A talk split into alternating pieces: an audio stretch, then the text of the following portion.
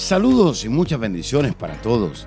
Gracias, muchas gracias por estar conectado con nosotros a través de este medio tan importante. Soy el pastor Kerwin Castillo, pastor de Casa de Milagros Global en la ciudad de Cape Coral, Florida. Quiero darle las gracias una vez más, pero también quiero aprovechar el momento, el tiempo, para invitarles a que reciban estas enseñanzas que de seguro van a edificar su vida espiritual, emocional, física, su liderazgo y aún su economía. Y también quiero animarlo a que comparta estas enseñanzas con sus amigos, con sus familiares, con todas aquellas personas con las cuales usted está conectado o asociado. Muchas bendiciones. Saludos amigos y muchas bendiciones. Gracias por estar una vez más aquí conectados con nosotros. Y pues estoy agradecido con Dios por el honor, el privilegio que nos da de poder llegar a tantas vidas, a tantas personas. Sabe que los momentos en que estamos viviendo necesitamos eh, tener fe. La fe es necesaria, no solamente para creerle a Dios, sino para permanecer en tiempos difíciles. Y por ello es muy importante aprender sobre la fe, recibir la fe y caminar en fe. Dice la Escritura que el justo andará por la fe. Así que para hablar un poco más al respecto, tengo el honor y el privilegio de tener a mi esposa, la profeta Gloria Castillo, aquí con nosotros. ¿Cómo está Gloria? Hola, saludos. El honor es mío estar contigo esta mañana compartiendo esta palabra tan linda que nos va a ayudar y ayuda siempre a todo lo que hablamos de la fe. Así es, así es. Eh, muchas veces se habla eh, de fe, ¿verdad? Y dice la escritura que cuando Jesús regrese eh, otra vez, hallará fe. ¿Por qué dice eso de que si Jesús regresa, que se va a hallar fe? Bueno, nosotros los seres humanos nacemos con una medida de fe. Dice la Biblia que a todos nos fue dado una medida de fe.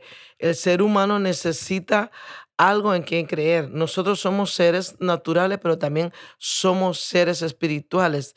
La clave está cuál es lo que está más, eh, más alto en ti, lo natural, la fe en lo natural o la fe en Dios, como habla la palabra. O sea que nosotros tenemos fe natural. Por fe natural nos levantamos, eh, por fe natural vamos al supermercado. ¿Cuál realmente entonces es la fe que necesitamos? Necesitamos tener la fe de Jesús. La palabra de Dios dice, puesto los ojos en el autor, en el originador, en el consumador de la fe. ¿Qué es lo que pasa cuando nosotros no miramos resultados? Es porque estamos creyendo desde un punto o desde un nivel natural, desde lo humano. Y muchas veces nos quedamos, a veces conocemos a Jesús y vamos a la iglesia, pero seguimos con esa fe natural, porque se nos fue establecido desde que éramos niños un sistema de creencia natural hasta que no tengamos esa relación con la palabra de Dios y miremos hechos de lo que Dios hace en nuestra vida, se nos va a ser difícil ir de un nivel al nivel espiritual. Nosotros somos, eh, lógicamente, seres humanos, pero también cuando nacemos de nuevo, somos seres espirituales. Por lo tanto, Dios fue el que nos creó. Y si Dios nos creó, dice la Escritura que Dios es espíritu. Entonces, nuestra fe tiene que ser una fe espiritual. Definitivamente. Yo quiero que esta palabra eh, eh, ayude a muchas personas que nos están escuchando ahora.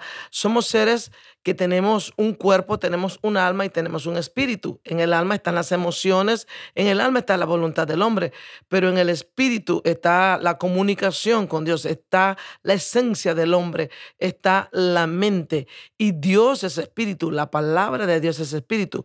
Por lo tanto, para que nosotros, este hombre interior espiritual pueda crecer más, necesitamos caminar más con la presencia de Dios, es decir, tener encuentros con Él, con su palabra, para que vayamos entonces modelando y siguiendo realmente lo que Jesús vivió y lo que Jesús quiere de nosotros. Es decir, no podemos tener fe sin tener relación con Dios. Definitivamente que no. Eh, yo diría que tener una fe sin tener relación con Dios, prácticamente eso es como adivinación.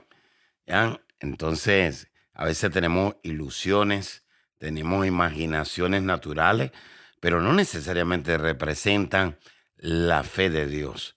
La palabra de Dios habla de la fe de Dios. La fe de Dios es necesaria en nuestra vida. Sí, nosotros podemos ver muchos hombres y mujeres de Dios a través de la Biblia, cómo ellos vivieron por la palabra, por la relación que tenían con, con, el Señor, tuvieron esa persistencia y esa perseverancia, porque cuando tú tienes fe, vas a ser perseverante, vas a creer, te vas a mantener buscando al Señor. Ahora, la perseverancia no viene si no hay una relación con Dios. Es decir, si no hay oración, si no oramos. Cuando hacemos oraciones eh, completamente, que estamos muy conscientes, muy rápidas, como si estuviéramos diciendo palabras repetitivas y no estamos creyendo con nuestro corazón, nunca va a haber la evidencia de la fe en nuestras vidas. Así es, hay una evidencia. Entonces, la evidencia sería como que una imposibilidad se vuelva una posibilidad ¿Eso sería una evidencia? Definitivamente, la fe tiene que ver con algo que es imposible para el hombre, pero que sabe que para Dios es posible. Un ejemplo, la mujer del flujo de sangre había pagado todo, se había gastado todo. Naturalmente, la fe que ella tenía en las cosas naturales no le funcionaron, pero para que ella pudiera entender y creer que Dios sí lo podía hacer y ella repetía constantemente, porque Dios nos ha dado inteligencia, Dios nos ha dado una sabiduría y Dios nos ha dado una imaginación. Depende de cómo nosotros usamos esta herramienta que Dios nos ha dado si la ponemos en sus manos. Esta mujer tenía algo imposible en su vida. Esta mujer ya no había, la ciencia ya no la podía ayudar, el dinero ya no la podía ayudar. Era una circunstancia imposible, pero ella decía, ella repetía, si yo tengo un encuentro con Jesús, si yo solamente la puedo tocar, ella se imaginaba ese milagro, ella se imaginaba que Dios podía hacer esa imposibilidad posible. Lo mismo pasó con Elías. Elías fue a un lugar donde no había lluvia, donde todo el mundo le decía que ahí era una imposibilidad que hubiera lluvia. Pero Elías sabía que había una promesa de Dios y que si él no desmayaba y él doblaba rodilla una vez, dos veces, tres veces, cuatro veces, cinco veces, las siete veces que fueran necesarias, él creía, él sabía porque él tenía una relación con el Señor. Wow, wow, wow. Hay muchas personas en esta hora que nos están eh, sintonizando a través de este medio tan importante. Y yo sé que sé que hay personas que tienen una imposibilidad. Y dice, bueno, dice la escritura, al que cree, dice el Señor, todo le es posible. Y todo realmente es todo. O sea, ¿será que Dios todo lo puede realmente? No hay nada imposible. Cuando la palabra de Dios dice que no hay nada imposible, no hay nada imposible, punto. No hay nada imposible. Ahora, la fe de nosotros tiene que irse ejercitando. La fe, tú no puedes ir a hacer ejercicio y levantar pesas de 100 o de 200 libras de una vez. Tú tienes que ir poco a poco. Y así es la fe. Se tiene que ir ejercitando, tienes que ir creyendo y creyendo y creyendo por algo pequeño, por algo mediano, hasta que llegue a ese grado de fe que tenía Elías o a ese grado de fe que tenía. Es, ¿Lo podemos llegar? Por supuesto que sí. ¿De qué depende? Depende de la decisión que tú tomes de buscar a Dios. Depende de la decisión que tú tengas en tu corazón de agradar a Dios. ¿Sabías tú que sin fe tú no vas a ver los milagros, porque es imposible que tú te acerques a Dios y le agrades sin fe. Cuando tú razonas, cuando tú dudas, cuando tú empiezas a andar por vista, ese milagro no va a venir porque dice la palabra de Dios que sin fe es imposible que Dios pueda hacer algo. Wow, wow, wow. Hay muchas personas que en esta hora sé que nos están oyendo Gloria y quisieran eh, aprender cómo realmente camino por fe. ¿Qué, puede producir esa fe? La fe puede producir mucho. Ahora, eh, hay muchas maneras. La, la, primera, la primera y bien sencillita. Los discípulos le dijeron a Jesús, enséñanos a orar. ¿Cómo tenemos que orar? Porque a través de la oración es la llave que te lleva a la fe, es decir, es la llave que te lleva a la posición o a la presencia del Señor. Sabemos que por su sangre, sabemos que por el sacrificio podemos entrar, pero ¿qué hacemos con ello?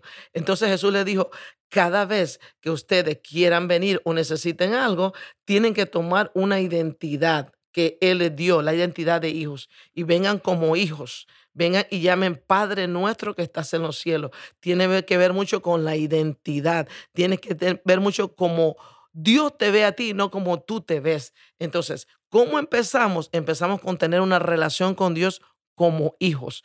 Eso es fe, acercarte a Dios y decirle, yo vengo a ti como una hija, yo vengo, Señor, como tu hijo, pero no del diente al labio, es que vengas con una seguridad que toda ilegalidad y legitimidad en tu vida está fuera porque tú legalmente Jesucristo nos hizo partícipe y el Espíritu Santo nos selló para que fuéramos hijos adoptivos, coherederos de todo lo que Él tiene en su reino. Wow, wow, wow, wow.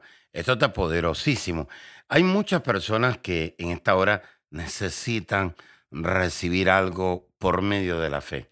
Eh, yo quisiera pedirte, por favor, Gloria, eh, que si puedes orar por aquellas personas que en esta hora nos están sintonizando, personas que necesitan un toque de fe. La mujer del flujo de sangre se atrevió a tocar a Jesús y Jesús dijo, salió poder de mí. Hay muchos que están pues escuchando esta transmisión y sé que sé que necesitan tocar a Jesús por medio de la fe. Así es. La palabra de Dios nos dice que Jesús está a la distancia de la oración, a la distancia de que tú lo llames. Así que vamos a orar ahora mismo. El Señor está contigo ahora mismo. Padre, yo te doy gracias por la vida de cada uno de los que nos están escuchando en este momento y de aquellas personas que tienen un imposible, de aquellas personas que ya tienen el no, pero que necesitan un milagro. Señor, en esta hora, Padre, ahí donde ellos están, sabemos que tú los conoces por nombre y dirección, Padre, y también su necesidad. Y Padre, yo clamo en esta hora que así como esa mujer del flujo de sangre pudo, Señor, tener la seguridad que si se acercaba a ti y te tocaba, Señor, ella recibiría sanidad. Así, Padre, yo clamo tu presencia ahora mismo, Señor, empoderándolo, llenándolo, Padre, y yo declaro que su fe es ahora activada, Padre. Despierta, Señor, en el nombre poderoso de Jesús. Llamamos los milagros. Llamamos, Señor, en esta hora. Toda imposibilidad es removida ahora y declaramos, Señor, que a causa de esta oración y en el nombre de Jesús, todo aquello que ellos necesitan, el milagro, la necesidad en su corazón está siendo concedido en este momento, Padre, en el nombre de Jesús. Amén. Amén y amén. Bueno, será hasta la próxima. Gracias, Gloria, por haber estado acá con nosotros. Y bueno, que sea, eh, que haya otra oportunidad para que también estés aquí. Amén, claro que sí. Hasta la próxima. Bendiciones. Amiga y amigo que nos está sintonizando, en Dios no existen casualidades, solamente cita divina.